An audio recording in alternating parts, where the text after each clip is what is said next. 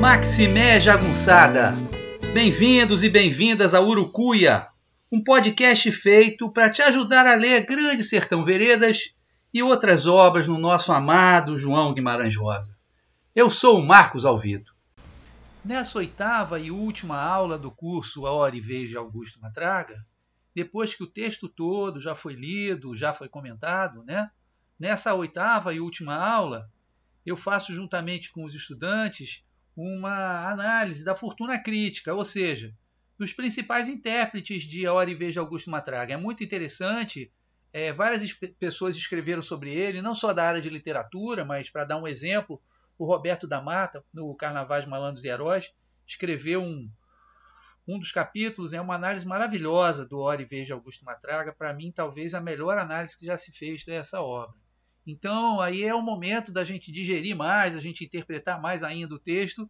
E é a última aula do curso. Espero que vocês tenham gostado. Poxa, gostaria muito de receber uns feedback, mesmo que fossem críticos avisando: é, o som tá ruim, não tá funcionou isso, não funcionou aquilo. Mas porque o importante é a gente tentar melhorar. Tá bom, gente? Valeu então. Com vocês a última aula de Hora e Vez de Augusto Matraga. Um beijo, tchau. Agora foi. Então vamos para a segunda parte da aula, em que eu trouxe para vocês seis páginas de fortuna crítica. Podia trazer mais, podia trazer 20, mas não ia adiantar, a gente não ia ter tempo, então eu peguei aquilo que eu achei mais interessante, tá? Vamos lá. Vamos lá. Aí eu aproveito, na aula passada ou retrasada, eu mencionei esse livro aqui. Posso pegar um Pode, que é o Léxico de Guimarães Rosa. Tá? Da Nilce Santana Martins, publicado pela EDUSP. Isso aqui resolve uns 70% né, das minhas consultas vocabulares a, acerca do Guimarães. Não resolve tudo, aí tem que ir para a internet, tem que ir para dicionário e tal, às vezes não encontra, mas enfim, de qualquer maneira é um livro precioso esse léxico de Guimarães Rosa da Nilce Santana Martins. Né? Fica aí o registro, seria injustiça, eu uso tanto ela, Nilce Santana Martins seria uma injustiça eu que menciono tanto ela não, não trazer. Pronto, Nilson, você veio para nossa aula hoje, viu? Tá boazinha aí agora. Bom, vamos lá. Vamos começar com o texto que, na verdade, norteou a maior parte das minhas. Das, não, não vamos começar com ele porque fala muito pouco. Vamos começar primeiro com o Antônio Cândido, né? Porque a gente tem que começar sempre com o Antônio Cândido, é o grande mestre ele não tem, infelizmente, nenhum texto especificamente sobre a hora vez de Augusto Matraga. Ele tem um texto sobre Sagarana, um texto muito breve, que escrito à época de apresentação do Sagarana, mas ele já menciona o Augusto Matraga. Né? Então vamos lá, vamos começar aqui com o senhor Ramon, que vai nos Sagarana. abandonar na aula de quarta-feira. Vamos lá. Sagarana se caracteriza pela paixão de contar já se vê por aí que o Sr. Guimarães Rosa retorna em grande estilo à concepção do contista narrador, para o qual a verdade está na narração e na descrição, para o qual as facadas, os casos de amor, os estouros de boiada e os crepúsculos têm valor eterno, acima de quaisquer outros.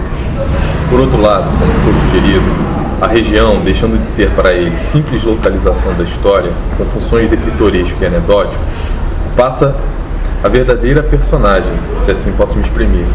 Tanta é a persistência e a profundidade com que, vão, com que vem evocados a sua flora, a sua fauna, o seu relevo. Em A Hora e Vez, de Augusto Matraga, há uma certa entrada da primavera, verdadeiro sacré. Sacré, é, então. É, pintando a primavera e sacré é sagrado.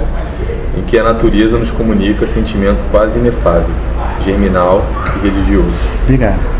Bom, isso ele a gente percebe também, é outra característica do Vez de Augusto Matraga, que está presente depois, é expandida mais ainda no Grande Sertão Veredas, né? que é esse espaço onde se dá a ação. E aí espaço a gente inclui toda a natureza, a fauna, a flora, os rios, né, sobretudo, o solo. Tudo isso vai fazer parte, né, vai ser personagem mesmo da, da, da narrativa. Né. Tem, no, no, Grande Sertão Veredas a gente vai ter até tem um, tem um riachinho que praticamente fala, né, conversa com, com o Rio Balma. Né. E, e essa sagração da primavera, essa entrada da primavera, essa entrada sagrada com essa força divina né, da natureza, ela está muito clara no, no Augusto Matraga. Né? É um momento de virada excepcional do conto, né? quando as forças dele, a vitalidade dele retorna, o amor dele pela vida, pela natureza, pelas mulheres, por tudo, retorna e ele diz, o Antônio Cândido, comunica sentimento inefável, quer dizer, a gente não pode nem explicar né? é isso, né? É uma sensação que o autor nos dá, mais do que algo racionalmente construído, né? É, é, é, pelo ritmo, pelo uso das palavras, pelas imagens, a gente vai tendo essa ideia, né? Aquela coisa, né? Que eu, para explicar, lancei mão da música do George Harrison, Here, come, Here Comes the Sun, turururu. não é. Não, as palavras dessa música são, a letra dessa música é muito simples, né? Mas ela dá essa ideia de elevação que também dá esse trecho, né? um sentimento germinal de alguma coisa que germina, que brota, ele fala até das, das sementinhas que brotam, e religioso, né? Porque é algo puro está acontecendo ali. Né? Até o amor dele pelas mulheres aparece como uma coisa pura, quer dizer, todas as mulheres são bonitas. Os anjos do céu deveriam ser mulheres. Ele está amando o elemento feminino, ele não está amando a mulher especificamente, né? com um propósito sexual. Vamos lá, Laura, por favor. Não é aí, em o duelo, todavia, que devemos procurar a obra-prima do livro, mas no citado Augusto Matraga, onde o autor, deixando de certo modo a objetividade da arte pela arte, entra em região quase épica de humanidade e cria um dos grandes tipos da nossa literatura. Dentro do dono que será daqui por diante. Do com... conto? Ah, dentro, dentro do... do conto que será daqui por diante contado entre os 10 ou 12 mais perfeitos da língua. É, eu tava dando carona pro João e pra Monique depois da última aula, Poxa, o, o, o, o Antônio Cândido é mão de vaca. Que negócio de 10 ou 12 mais perfeitos da língua? Aí foi o João ou a Monique, não sei. Qual foi? Os dois que falou assim. Foi o João que falou assim. Pera aí, pô, mas tem o Machado, né? é, realmente, aí a coisa. Se não tivesse o Machado, era um dos dois ou três, mas tem o Machado. Aí já não dá pra. Mas é muito interessante isso que ele chama de. É, é região quase épica de humanidade, né? Porque é, é, um, é uma verdadeira oração, o conto dele é uma verdadeira oração à vontade humana, a capacidade humana de se reinventar, né? Que o samba também fala, levanta, sacode a poeira, dá a volta por cima, né? Mas ele literalmente tinha muito mais do que do que poeira para levantar, né? De sacudir a poeira. Tinha muito mais coisa para para se recuperar. Então é uma dimensão épica, o épico vem daquilo que é feito, vem da ação, ele teve que agir, né? Para recriar a sua humanidade, né? Para recriar. Vocês lembram que ele nunca tinha visto um pôr do sol como aquele. Ele não tinha tido olhos de ser humano para ver. Ele era um bicho. Né? O, o, o texto diz claramente que ele era um bicho grande. A mulher dele, a ex-mulher dele, diz isso, a Dionora. Sempre foi um bicho grande. Ele não era um ser humano, né? Ele demorou bastante tempo, precisou desse processo todo para ele se humanizar. Por isso ele fala, entra em região quase épica de humanidade. A gente vê a humanidade sendo né, processada, sendo surgindo, sendo criada. Então vamos lá. Continuando. Quer ler? Pode ler. Tá bom, por favor. Se no capítulo anterior vimos a peça pelo ângulo de um malandro. Desculpe, agora. Desculpe, não, só para avisar. Agora é o Roberto da Mata, tá? Para vocês saberem. É, é o Roberto da Mata. É, é um texto que ele escreve no Carnaval Malandros e Heróis. Quando ele analisa nesse livro que foi publicado no final da década de 70, o texto do Antônio Cândido aqui da década de 50, é quando foi publicado o Sagarano. O texto que a gente está lendo agora é o texto do, do, do antropólogo Roberto da Mata, né? niteroense Roberto da Mata, estudou história na UF. Né? É, e depois foi para antropologia e tal. E ele e ele escreve um livro no final da década de 70, ainda em plena ditadura militar, chamado Carnaval Malandros e Heróis, sobre o dilema brasileiro. Então ele pega algumas figuras da cultura brasileira e tenta examinar né, o que, que essas figuras representam em termos não de estereótipo, mas em termos de, digamos assim, tendências da cultura brasileira. E, aí um, e ele analisa, por exemplo, Pedro Malazates como malandro, né? pega lá as histórias do Pedro Malazates como caracterizando o que, que é a malandragem. E agora ele pega um outro tipo, recorrendo não mais a, a, a, digamos, a tradição popular, mas recorrendo especificamente à literatura do Guimarães Rosa para estudar um outro tipo, que é o tipo do renunciador, que é um tipo religioso, que o Augusto Matraga, tá? Desculpa te interromper, mas era necessário. Obrigado. Se no capítulo anterior vimos a peça pelo ângulo de um malandro, agora é o momento de revê-la pelo prisma de um renunciador, vertente que capta não só as águas turbulentas dos penitentes e rezadores, estes atores que estão voltados para um outro mundo, mas também aquelas correntes que chegam das represas, formadas pelos bandidos e marginais em geral.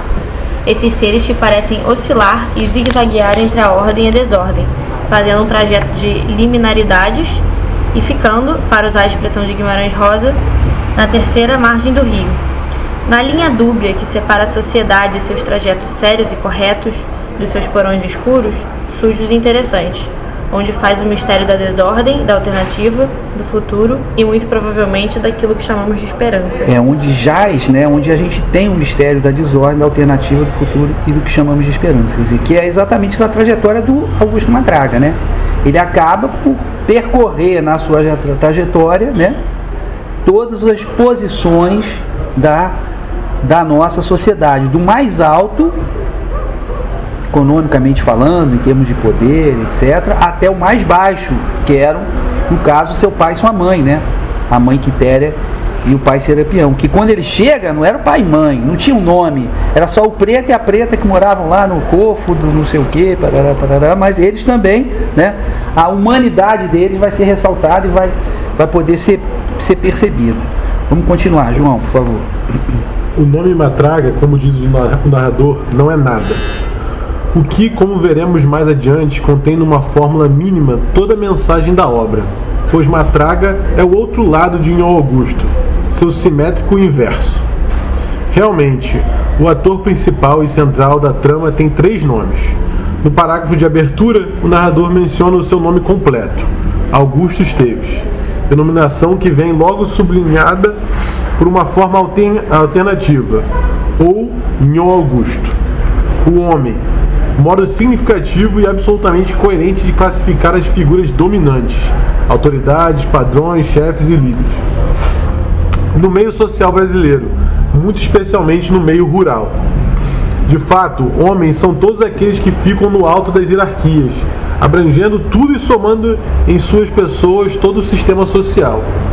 O nome Matraga, então, recorde-se, este ponto crítico, só é utilizado como referência no título da obra e no final da novela, quando o herói encontra a beatitude, beatitude integra-se no seu outro lado e sorri um sorriso intenso nos lábios lambuzados de sangue e de seu rosto subia um sagaz contentamento. O beatitu a beatitude é exatamente essa felicidade tranquila de alguém que alcançou uma dimensão sagrada, né? Que alguém alcançou uma dimensão de pureza espiritual.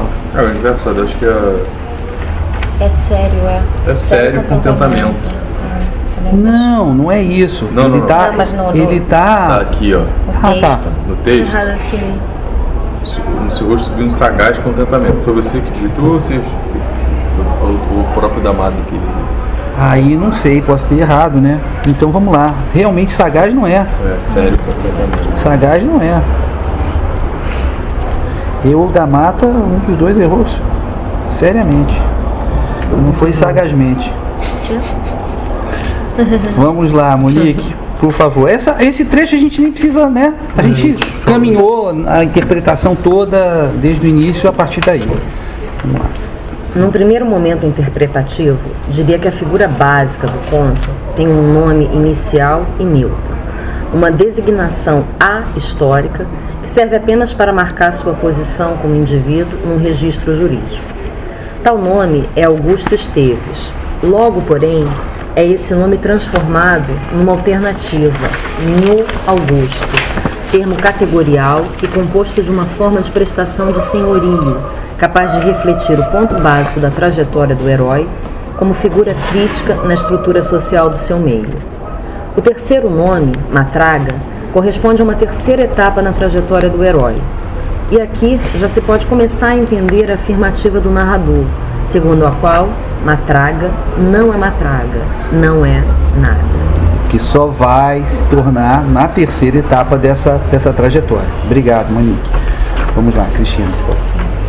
É, a novela começa com Ion Augusto, que se transforma em Matraga apenas no final, podendo-se considerar a mensagem narrativa como estudo desse processo de transformação de um nome em outro, de um homem em outro, já que tais designações são índices fortemente marcados de identidades sociais desempenhadas por seu portador.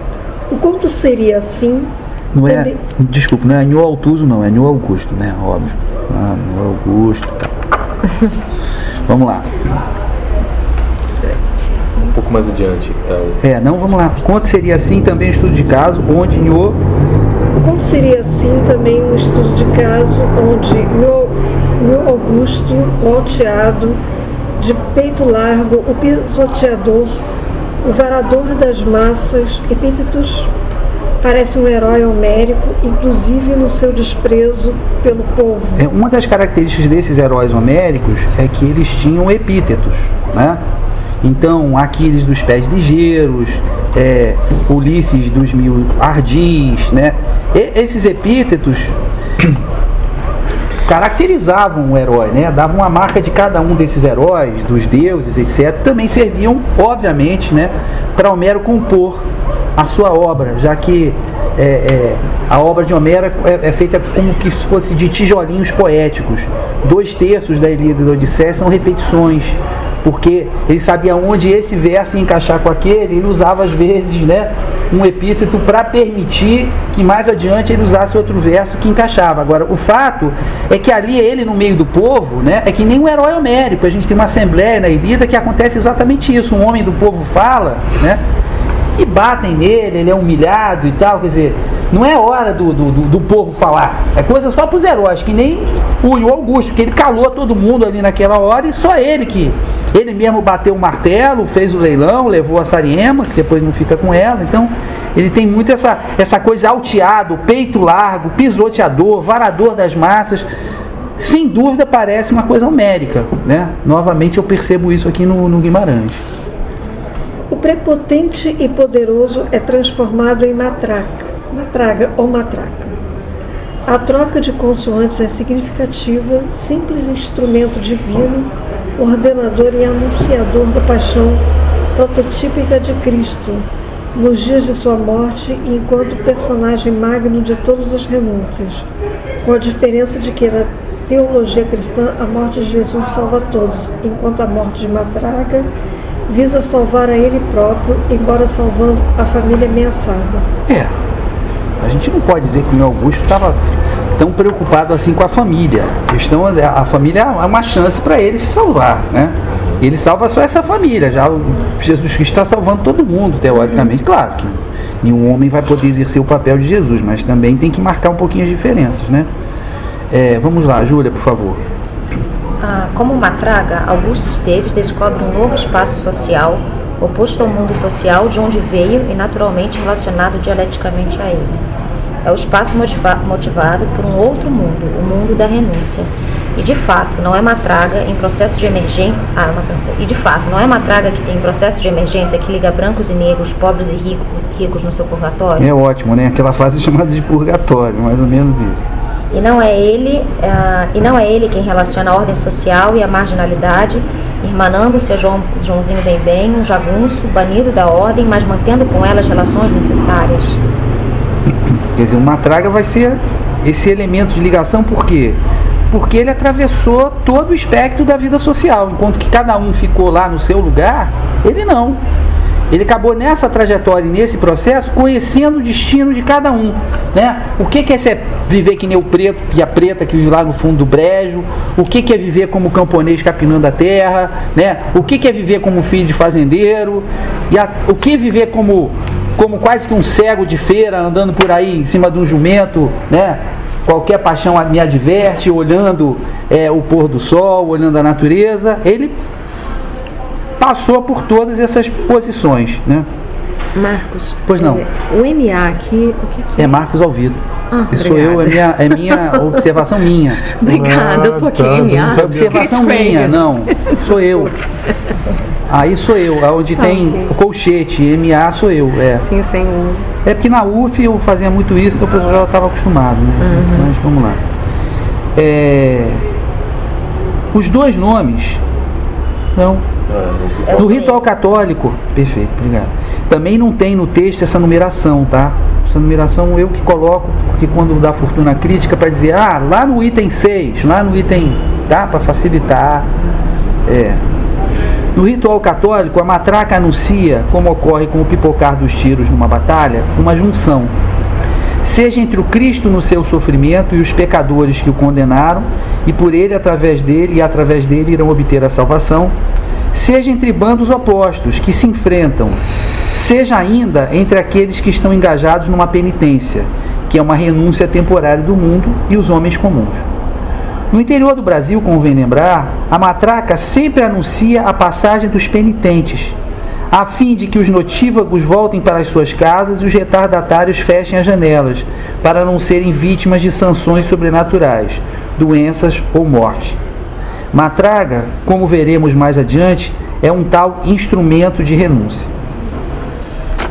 Então você vê que ele, ele faz a ligação, o, o Roberto da Mata, ao contrário do Zé Carlos Barbudo, que a gente vai citar aqui no final, ele faz mais a ligação com a matraca como instrumento religioso do que com a matraca no sentido de arma, tá?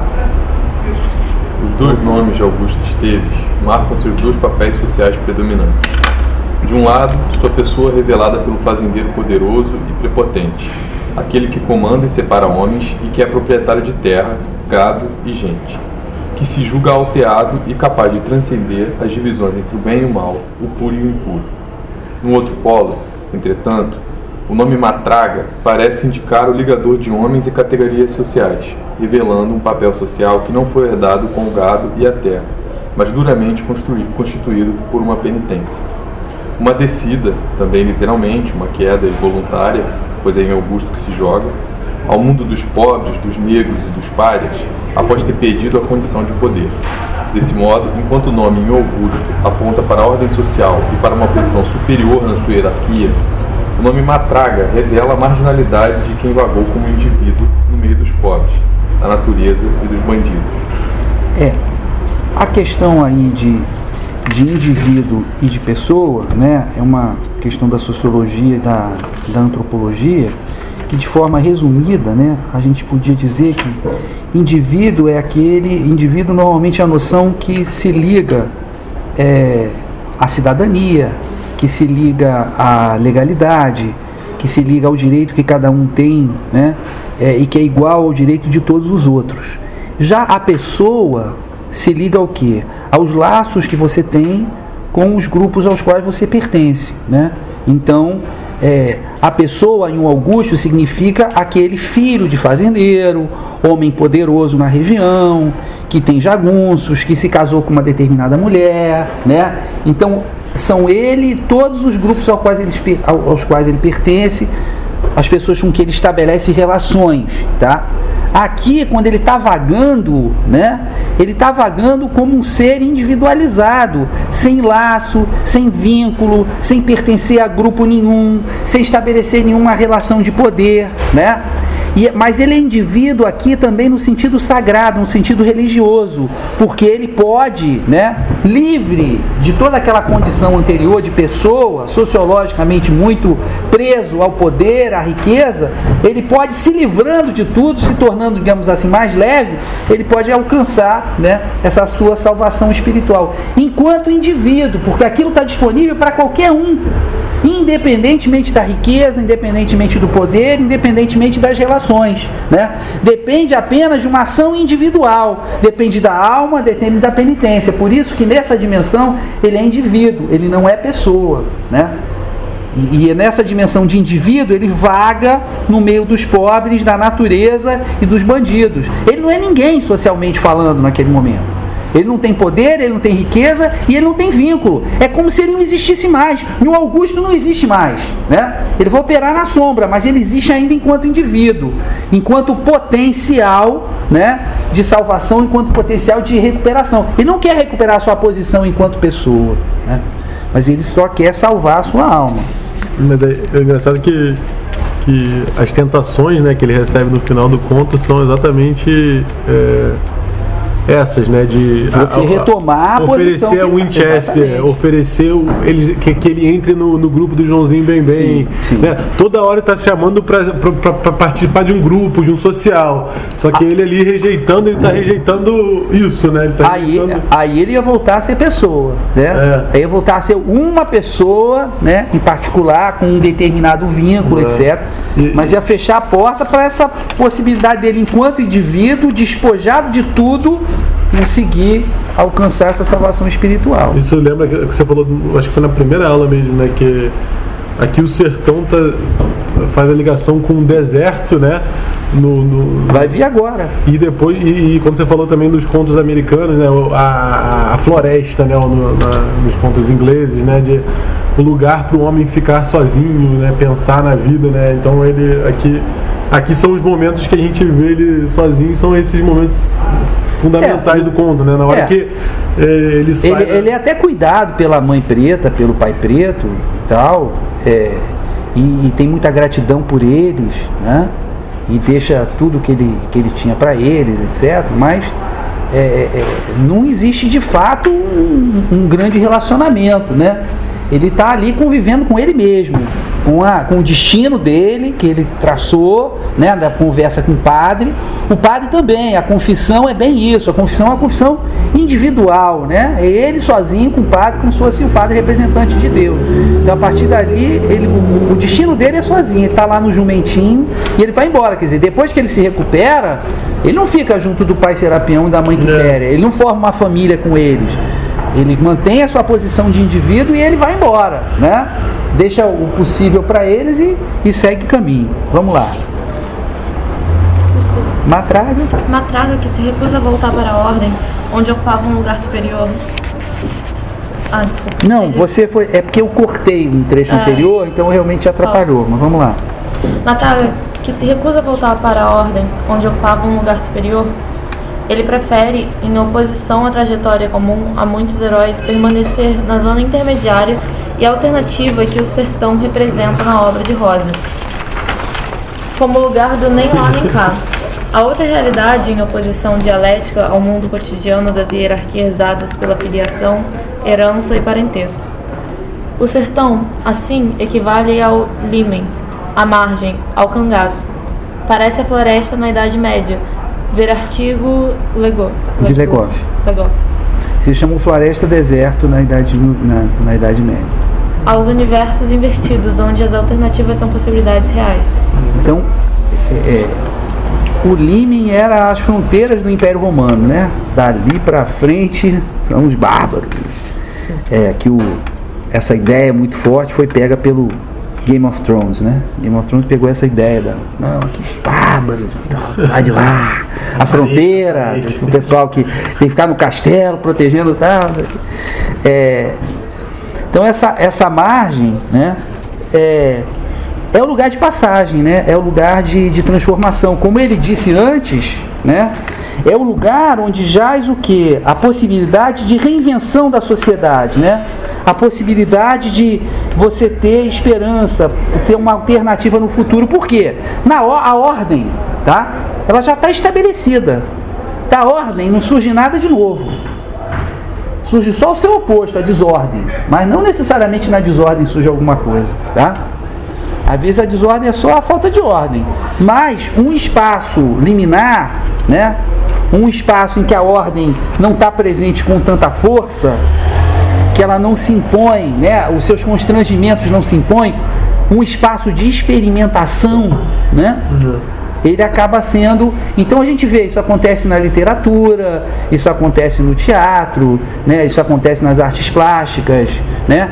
Grandes movimentos das artes plásticas começaram o quê? Absolutamente marginalizados. Tipo o impressionismo. Né? O impressionismo era ridicularizado nos jornais. Os críticos diziam, olha só, que absurdo, isso tem de ser arte. Os caras estão malucos, entendeu? Tranca-fia porque eles no hospício, porque são os doidos, né? É, é, porque era a ordem, acostumado com um determinado tipo de arte, para eles a arte já sabia o que, que era, era aquilo, né? Hoje os impressionistas são a nova ordem, né? e é outra coisa. Né? Já são clássicos e tal. Para... Mas então é, a renovação vem desse espaço meio que, meio que marginal, né? Ida, por favor, o 9.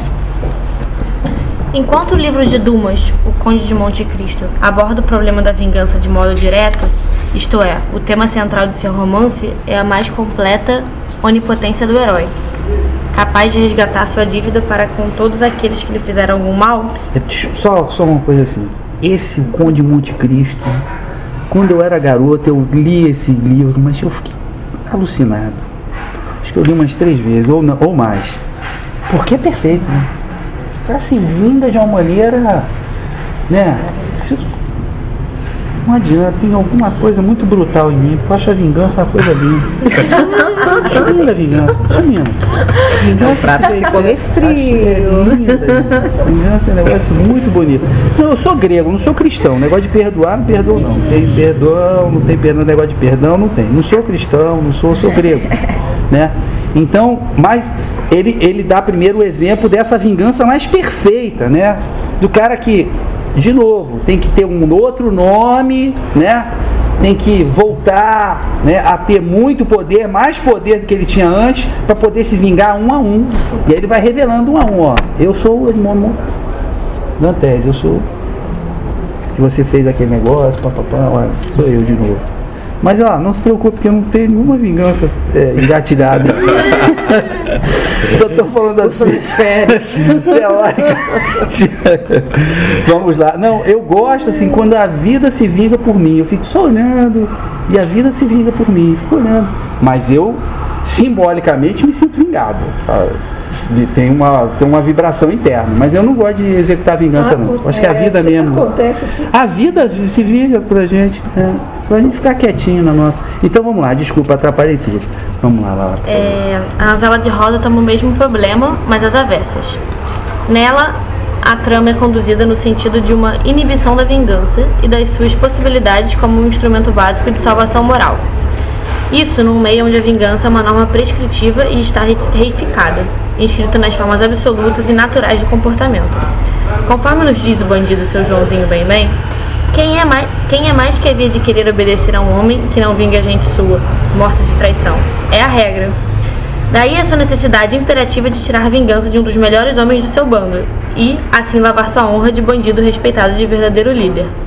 No caso de Nhon Augusto, o que ocorre é um afastamento e progressivo abandono da própria vingança, como se o herói fosse descobrindo, quando se vai transformando em matraga, matraga que está livre e não mais preso a uma contraprestação de honra à sua comunidade original. Matraga rompe com o ciclo, abrindo caminho para fora e não mais para dentro, para dentro da sociedade, tornando-se mais e mais individualizado. Obrigado. Então, é. Isso é muito bom. Quando ele deixa de ser pessoa, certo? E literalmente ele é desmanchado a pau pelos capangas, né, como se fosse peixe na rede Perdeu todo o poder? Tá, perdeu, mas também perdeu toda e qualquer necessidade, né? De resolver aquela questão. Não é isso? Aí ele vai caminhando na direção desse despojamento, né? Evitando as tentações para retornar ao estatuto de pessoa, para estabelecer vínculos, né? Então ele caminha na direção dessa individualização, a, a individualização extrema quando ele monta no jumento, né? E ele nem diz para onde ele quer ir. Quer dizer, não admite ter um vínculo sequer com uma direção, tá? com um objetivo. Ele, ele se deixa nas mãos do acaso e simplesmente aprecia tudo que está acontecendo ao redor dele. Né? Ele aparentemente não tem propósito nenhum.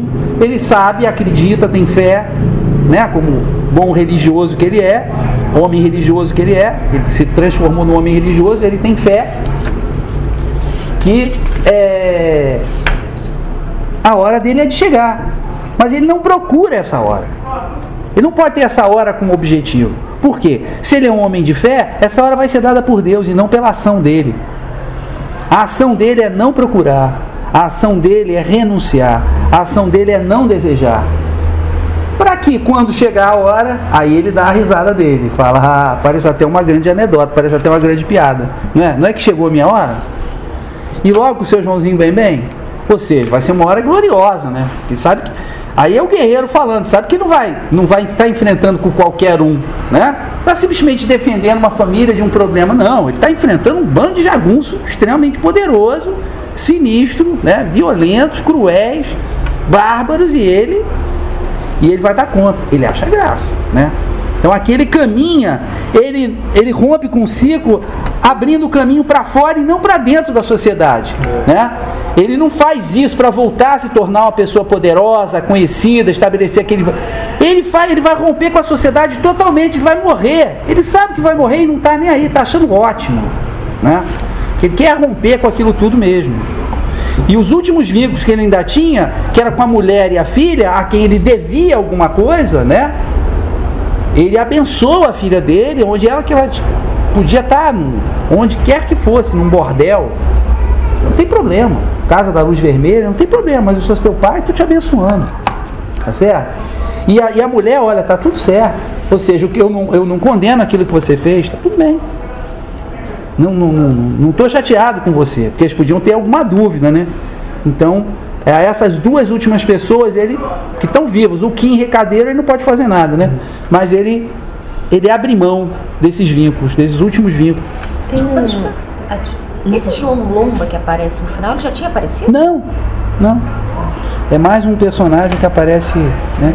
Ah, uma coisa que eu esqueci de falar é que assim como o Tião da Teresa aparece para dizer aquelas coisas, que a filha dele né, tinha se perdido com um cometa, que a mulher não sei o que e tal, parará, parará. aqui também tem o, tem o, o, o, tem o bronco do seu Joãozinho Bem Bem, que é o Teófilo Sussuarana, né? Que parte para cima dele na hora errada, não devia ter partido para cima do. Então, eles são equivalentes até nesse ponto, né? Porque tem o Tião da Tereza de um lado, que é aquele bronco que dá notícia, e tem o Teófilo Sussuarana, que também era rude, também era bronco do bando do seu Joãozinho Bem Bem, tá? É, eu acho que vocês já perceberam aqui é, como é que vai o, o da mata. Fala. Tem um outro conto de Guimarães muito interessante, se você lembra, que é Desenredo, que ele tem a personagem do Jó Joaquim, que é amante de uma mulher, e aí ele vai descobrir a, que a mulher que ele está tendo um caso, o marido vai pegar a mulher com outro caso. Hum. Então, na verdade, ele se descobre num terceira perna de um banco.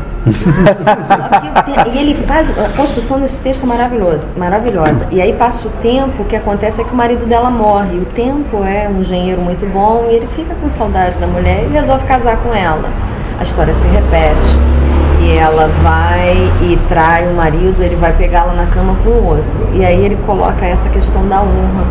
Né? O que, que ele podia fazer? O que a cidade espera, a aldeia é a grande vigilância.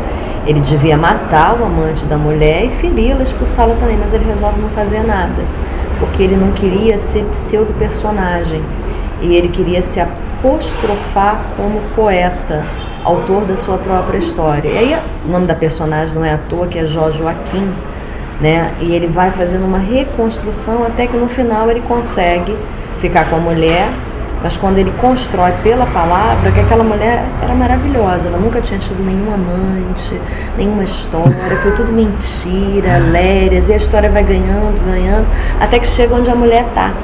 E longe, distante, ela volta. E o conto termina exatamente com a ideia, hum. e pôs-se a fábula em ata.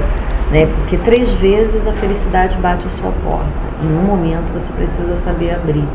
Eu acho que é nesse sentido, a trajetória também daquele que não segue o caminho do que é o previsível, né? Deixa eu inventar a minha própria história, a questão da honra, da vingança, do que deve ser feito. Uhum. Não.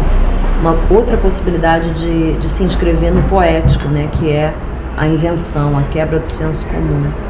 Esse conto é lindo. É nesse sentido o desenredo Guimarães Rosa. Nesse sentido, o, o, o Augusto que como pessoa, né, ele não era grande coisa.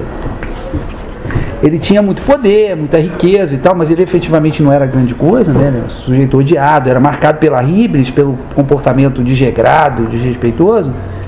Ele, é, é, ele é um renunciador de primeira categoria, né? Sim. O tempo todo, é, é, o, o, os gregos tinham um, um, conceito muito interessante que era o conceito do, do agon, né? que é da, da, da competição, mas é uma competição sadia, né? Vamos dizer aqui, é, o professor pede que vocês façam uma avaliação do conto, né? Existe um água no ar, né? Tem um água no ar. Não é que você, Ramon, vai dizer assim, não, eu vou ser o melhor, tá? já é híbrido, né? Mas você quer sair bem. Você sabe que a Lara vai sair bem, o João vai sair bem, a Monique vai sair bem, né? A Cristina, a Júlia. Então você tem. É, é, é uma espécie de competição sadia que leva você à excelência, tá? Leva você a. Vamos imaginar o contrário. Ah, o professor não está nem aí, só pede para você falar qualquer coisa, você também tá, os colegas não estão. Não, não ia ter água, né? E a gente não ia chegar na excelência. Então, é, é, tem um água presente no, no, no, Augusto, né? Que ele, como renunciador, mesmo re, renunciando, ele fica dizendo: Ah, essa tentação aqui foi boa, agora que é bom, né? Agora que eu tô com vontade de beber, de ficar com mulher, agora sim, vem diabo, que eu te encaro, né? Ele tem esse água, tem essa, né, essa, essa, essa pegada, essa vontade de estar tá sempre então ele acaba se alçando a uma posição que ele não conseguiria mais, como uma pessoa, ele não conseguiria mais se reinserir no alto né, da, da, da, da estrutura social, mas ele consegue chegar no alto de outra maneira. Pega um atalho. É um atalho que vai por baixo, né? Que vai ali, ninguém tá vendo, todo mundo pensa, famoso fingir de morto, ele está se fingindo de morto, né? Ele só aparece na hora e a vez. Aí sim, aí ele mostra o seu valor e já vai, e ele vai para o alto como santo. Como santo. O povo diz, o velho diz, esse santo, não deixa esse santo morrer. Entende? Ele vai para o alto da maneira mais linda possível, né? É aquela coisa, jogador que chegou só na final do campeonato e né, ele é, então é muito bonito como ele, ele consegue essa posição alta. Antes ele era Augusto e não sei o que, mas não era nada. Ele não era nada. Efetivamente não era nada. E depois, quando ele não era nada, ele passou a ser alguma coisa. Ele se construiu como alguma coisa. Ele conseguiu se construir. Mas o. Ele também não parece ser interessado nessa visão do povo, né?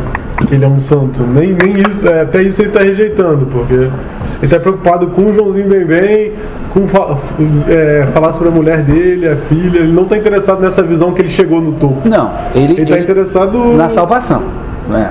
Na salvação, é verdade, né? Mas efetivamente ele chegou. Ele chegou no topo. Conseguiu muito mais do que a salvação, né? Em grande ele foi em grande estilo, sabe que foi em grande estilo, isso ele sabe. Ele pode não estar preocupado com isso, realmente, tem uma certa humildade, tem uma certa sabedoria, né? O sofrimento, ele aprendeu alguma coisa com ele, não estou atribuindo a ele um propósito megalomaníaco cristão, né? Mais megalomania cristã, mas ele é, efetivamente se alça, né? Não, porque essa, essa visão de, do, do cara ser o herói ali também. É, tipo, Não. Isso aí é. Ele, Você tá certo. É o pessoal tá. é, Ele não tá se opo- ele não aceita a contraposição entre ele e seu Joãozinho bem bem, né? Não aceita é, é, a, a satanização do seu Joãozinho bem bem. Não aceita que seu Joãozinho bem bem seja desfeiteado pelo povo, né? Seja maltratado pelo povo, o cadáver dele seja é, é, desfigurado, coisa do gênero, tá? E ele chama o tempo todo de parente, ele diz que não, tem que esperar atender pelo meu, primeiro o seu Joãozinho bem bem, depois atendê-lo, etc. Agora, de qualquer maneira, ele chega numa posição alta, não tem menor dúvida. Gente, vamos ler só esse, é, é, o 17 em diante, né? É o texto da que eu vou pedir para vocês lerem como dever de casa, que é o texto da Valnice Nogueira Galvão sobre uma traga, que a gente utilizou, vocês lembram? A questão do triângulo, a questão do círculo, né? O triângulo representando a Santíssima Trindade o círculo representando essa perfeição, né? De um processo aí de, de salvação, né? É, Bom, agora não- dá mais tempo da gente fazer a leitura de tudo, muito menos da Valnice Nogueira Galvão. E tradicionalmente nos meus, nos meus cursos eu peço que as pessoas façam uma avaliação, porque eu poder saber como é que foi o curso, o que, que funcionou. Mas eu vou pedir que vocês façam essa avaliação de uma maneira diferente, tá? Que é a seguinte, é, uma pessoa me perguntou outro dia se eu era um bom professor. Aí eu parei alguns segundos para responder, porque eu não tinha pensado nisso. É, ué, por que critério eu posso ou não me considerar um bom professor? Aí, por acaso, lá na, na Universidade Livre do Alvito, eu estou colocando passagens do Rubem Alves, que eu acho um grande mestre. E o Rubem Alves, engraçado, o Rubem Alves menciona o, o Grande Sertão Veredas. E essa ideia de que o mais bonito é que as pessoas nunca estão terminadas. Elas estão sempre mudando. Né? Que, aliás, é perfeito para o nosso amigo em Augusto, né? Perfeito para Augusto Matraga. E aí o, o Rubem Alves, ele define o papel do professor, ele não fala esse negócio de bom professor, mau professor, mas ele define o papel do bom professor como sendo aquela pessoa que tem que ajudar, ou pode ajudar, se ele for bom nisso, ele tem que criar um ambiente que permita ajudar as pessoas mudarem de alguma maneira, se transformarem de alguma maneira. Então, é, eu não vou perguntar a vocês se eu sou bom ou mau professor, não é isso que eu quero que vocês respondam. Eu quero que vocês respondam o que que esse texto aqui e os debates sobre esse texto, né? O que que isso representou para vocês? Mudou alguma coisa em relação à literatura, em relação ao Guimarães Rosa, em relação ao entendimento da sociedade brasileira? Enfim, não sei. Em relação à vida de vocês, não dá para eu prever, né? De que maneira vocês se apropriaram desse texto. Mas eu gostaria muito de saber. E aí esse é o último pedido que eu faço nesse curso, além de que, aí tem um detalhe. Na quarta-feira, nós teremos uma aula absolutamente surpresa. Não vai ser sobre Guimarães Rosa. Não vai ser sobre Machado de Assis. Não vai ser sobre um autor brasileiro. Não vai ser sobre o autor brasileiro. Não vai ser um autor brasileiro. Vai ser, na verdade, em julho vou dar o curso sobre o Grande Sertão Veredas, né? E depois do curso, é, eu vou começar um grupo nas terças-feiras de leitura do Grande Sertão. Mas aí, leitura várias, várias, várias semanas, tá? A gente vai ler o Grande Sertão do início ao fim. Quem não fizer o de julho, como vai fazer isso de terça-feira? Consegue, porque vai ter muito tempo e porque eu presto auxílio, não tem problema. Se você tinha falado quinta, é terça mesmo. Vai ser terça. Ah, tá. Terça. Aqui? Não vai ser aqui. Uma aluna do curso, a Isabel, ela ofereceu a casa dela para fazer lá, tá? Então eu vou fazer é, esse curso lá, porque vão ser muitas semanas e tal, para eu vou fazer lá na casa dela, Onde é lá? que é no Leblon. Lá é longe. Bom, tudo bem. Pode ter a possibilidade de eu fazer esse curso também na quinta aqui. Se tiver gente para fazer, eu faço na quinta aqui também. Faço terça lá e quinta aqui. Mas em agosto eu vou dar um outro curso, que é o curso surpresa, né? Mas vocês vão ter a Van Premiere. A Van Premiere na quarta-feira desse autor que não é brasileiro, então, portanto, não é o Machado, não é o Guimarães, né? Hã? É um grego. Não sei. e além disso, peraí Mas vai gravar a aula de quarta que vem? Da, de quarta? Você vai gravar a aula de quarta? Caraca, já fiquei perdida. São três cursos que ele tá no. E além disso, eu vou sortear na quarta-feira esse livro aqui, que é um dos volumes do Corpo de Baile do Guimarães Rosa, né? Tem três novelas do Corpo de Baile que foi publicado o Corpo de Baile junto, no mesmo ano que o Grande Sertão, alguns meses depois, tá? Então ninguém entendeu como é que o Guimarães publica o Grande Sertão Veredas e alguns meses depois publica o Corpo de Baile, só o Guimarães, né? Eram dois volumes desse tamanho, ele dividiu agora em três, né? Dividiu agora não, mas antes de morrer ele dividiu em três. E esse volume novinho, um dos volumes do Corpo de Baile, vai ser sorteado na quarta-feira, só para quem vier. Bom, já.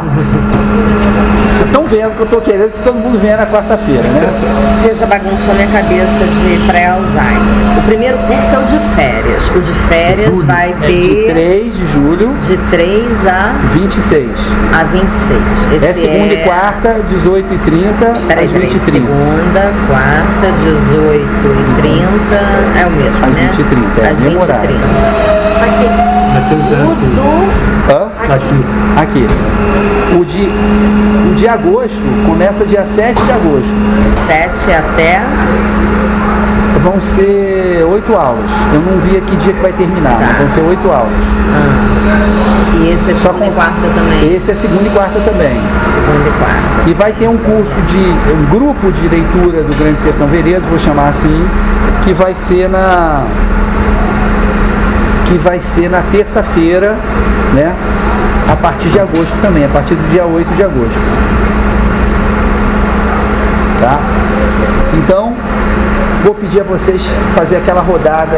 O que, que significou o Ora e Veja Augusto Matraga para você, Ramon? Vamos lá. Olha, é uma delícia, né? Esse ponto é. Essa novela é deliciosa. É, eu acho que. é, Eu sou professor também, né? Então o professor tem. Estou acostumado a falar, a ficar pensando sobre as coisas, ficar elaborando e tal. Mas eu venho pra cá, eu venho genuinamente com a vontade de ouvir vocês e eu saio sempre, e ouvir o Guimarães Rosa, claro, e saio sempre, Laura sabe, Laura testemunha, leve todo serelepe pra casa andando, a gente vai junto até em casa, porque, pô, é, é- é de uma beleza assim, é, impressionante. Então eu acho que pra mim é, é- representa essa beleza, assim, sabe? Esse contato com uma coisa que de fato me toca, sabe? Mexe assim, mexe comigo e tal. E tô, tô nessa batida aí com você já há dois cursos, né? E sem dúvida estarei em todos os outros. que bom. Então, acho que é isso. É, é a beleza, assim. É, é- Ah, pra mim, eu acho que, de certa forma, marca. Sei lá. eu-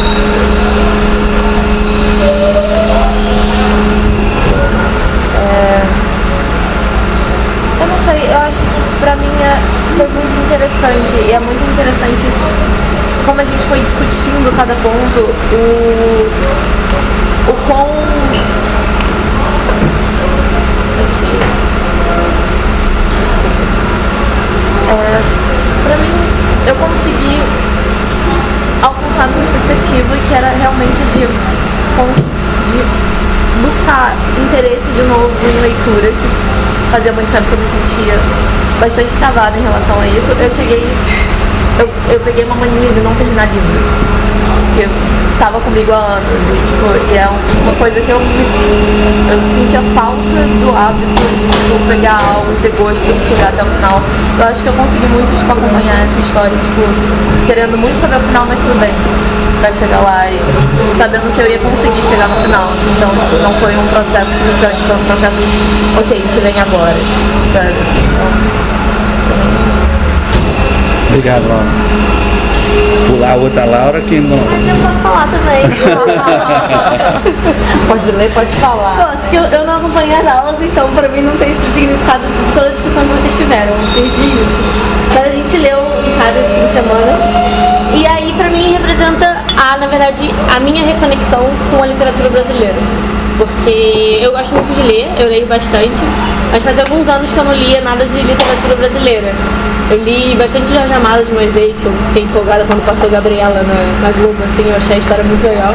E aí eu comecei a ler Jorge Amado e foi a última vez que eu li, isso deve ter uns 4 ou 5 anos. E aí essa, eu comecei a ler outros livros e agora que eu voltei a ler a literatura brasileira, então eu gostei muito, assim, fiquei com vontade de ler mais. tem, eu, começo falando aí mesmo falar, né? Que foi, quando a gente começou a ler o ponto, você falou, ah, Guimarães é feito para ler em voz alta, né? E, a gente fez. E a gente fez isso em casa. A gente pegou, começou a ler e não parou. Foi uma tarde assim maravilhosa. E aí voltando aqui, relendo, foi de novo aquela segunda camada. E esse final de semana a gente teve uma outra experiência, que a gente estava em casa com. Eu moro com um amigo meu, ele estava com a namorada dele e a gente estava conversando, eu falei, lê isso aqui, começa a ler agora. Ele começou a ler. Vamos ler as primeiras três páginas. Ele começou a ler e ele ficou totalmente envolvido. Daqui a pouco a namorada dele chegou, sentou, a Laura sentou e estavam nós quatro ali escutando ele contar esse ponto de novo. Né? E para eles a primeira vez. Então foi muito. Eu estou falando essa experiência fora da sala de aula, como foi interessante recomendar. Eu, eu vou falar para vocês fazerem isso. Assim, realmente vale a pena comprar umas três cópias e dar de presente aí para as pessoas. Então, claro, eu comecei no curso com o Marcos de Machado para voltar a entrar em contato com a literatura brasileira, que eu, eu não morava aqui no Brasil por muito tempo, então não tive um contato grande. Então, para mim, significou. É, você falava que o Guimarães é um pouco a continuação assim, de algumas ideias do, do Machado, né? Ele, qual, qual, é a coincidência? Que ele nasceu Machado, no ano que. o Machado morre. Ele nasceu no ano que o Machado morreu, né? É. Machado passou o bastão para ele, falou, vai lá, então, Para mim, na, no, no, no, curso do Marcos da, do Machado, a gente leu um conto chamado Espelho, do, do Machado, que mexeu muito com a minha vida, que eu estava pensando sobre ela, é, que, que eu conversava com, com as pessoas sobre transformação da minha vida. E aí eu senti que, que a hora e a vez foi, foi uma continuação disso. Nessas questões que eu estava pensando em como, como viver em comunidade, viver com a sociedade, como ainda ter, ter esse meu lado individual, que é uma grande questão na minha vida que eu não consigo ter um. Eu não, ainda não consegui ter um, um, sorriso do, do Augusto, igual a dele, mas essa brincadeira, o que, que, que, que é regra, que, que você tem, como é que você tem que viver essa vida em sociedade e como você consegue ainda ser um indivíduo. Para mim o espelho falava muito sobre isso do Machado de Assis e esse conto representou isso. Então representa muito questões fundamentais na minha vida mesmo. Então queria agradecer por, a todos vocês que participaram disso. Mas recomendem para as pessoas. Obrigado. Vamos. É, quando eu vi o acaso né, do comentário, acho que foi no Facebook do João sobre o curso, a descrição, eu achei que a forma como você colocava o curso, apresentava, era instigante. E isso chamou a minha atenção.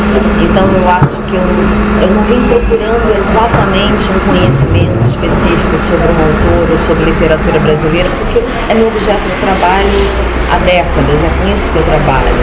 Né? Eu dou aula de literatura, e é especificamente literatura brasileira, mas eu, eu gosto da ideia de sair desse lugar do lugar tradicional do professor, do que professa, do que dá aula, do que constrói a leitura. E acho que a leitura até a forma como nós nos sentamos, a leitura na tábua, né, na mesa, no círculo, no griot, na contação de história, toda essa a simbologia que tem, o círculo, de você falar e exercitar ao mesmo tempo a, a fala e a audição. Eu acho que isso é uma troca muito interessante, talvez seja por isso que você sai daqui leve.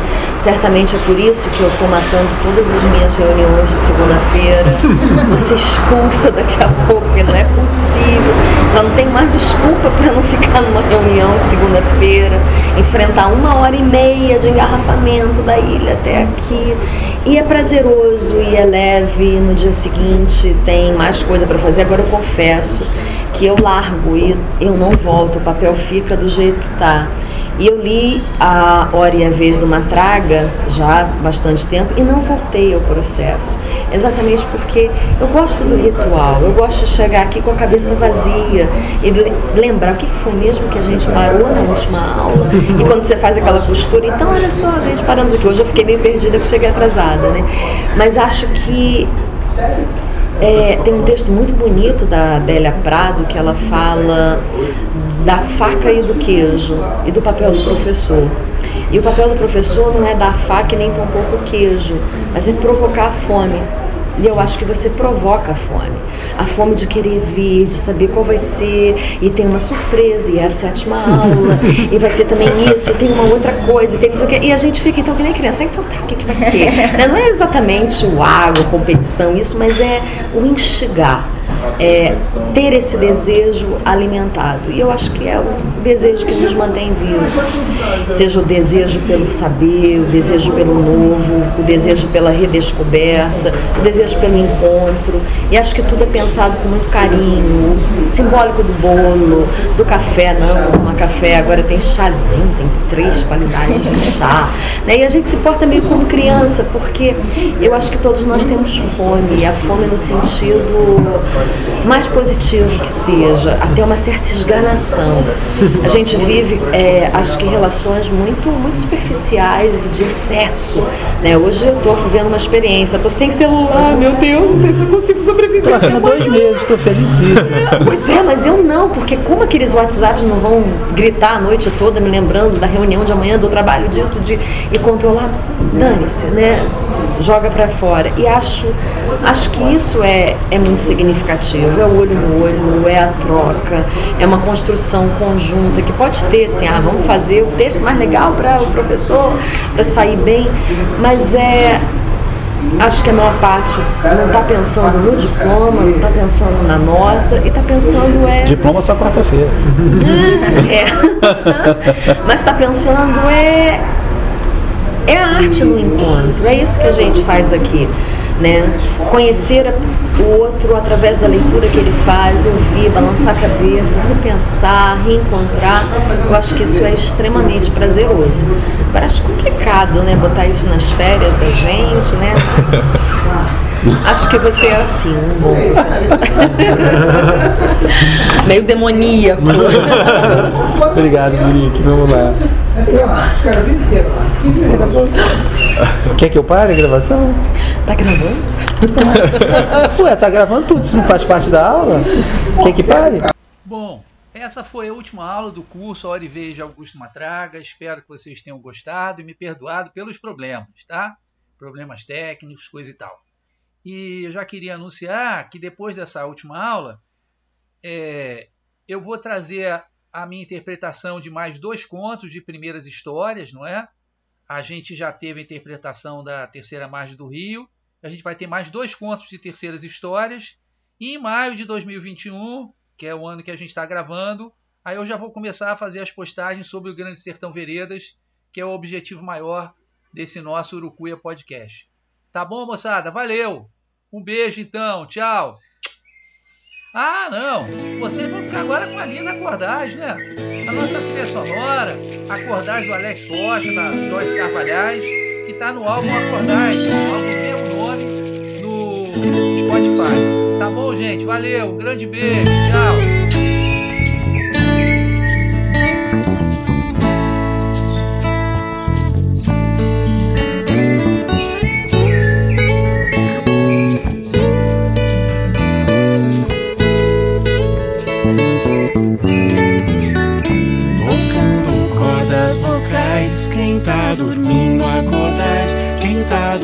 dormindo acordais, quem tá dormindo acordais, a casa agora adentrais, quem tá dormindo acordais, quem tá dormindo acordais, quem tá dormindo acordais.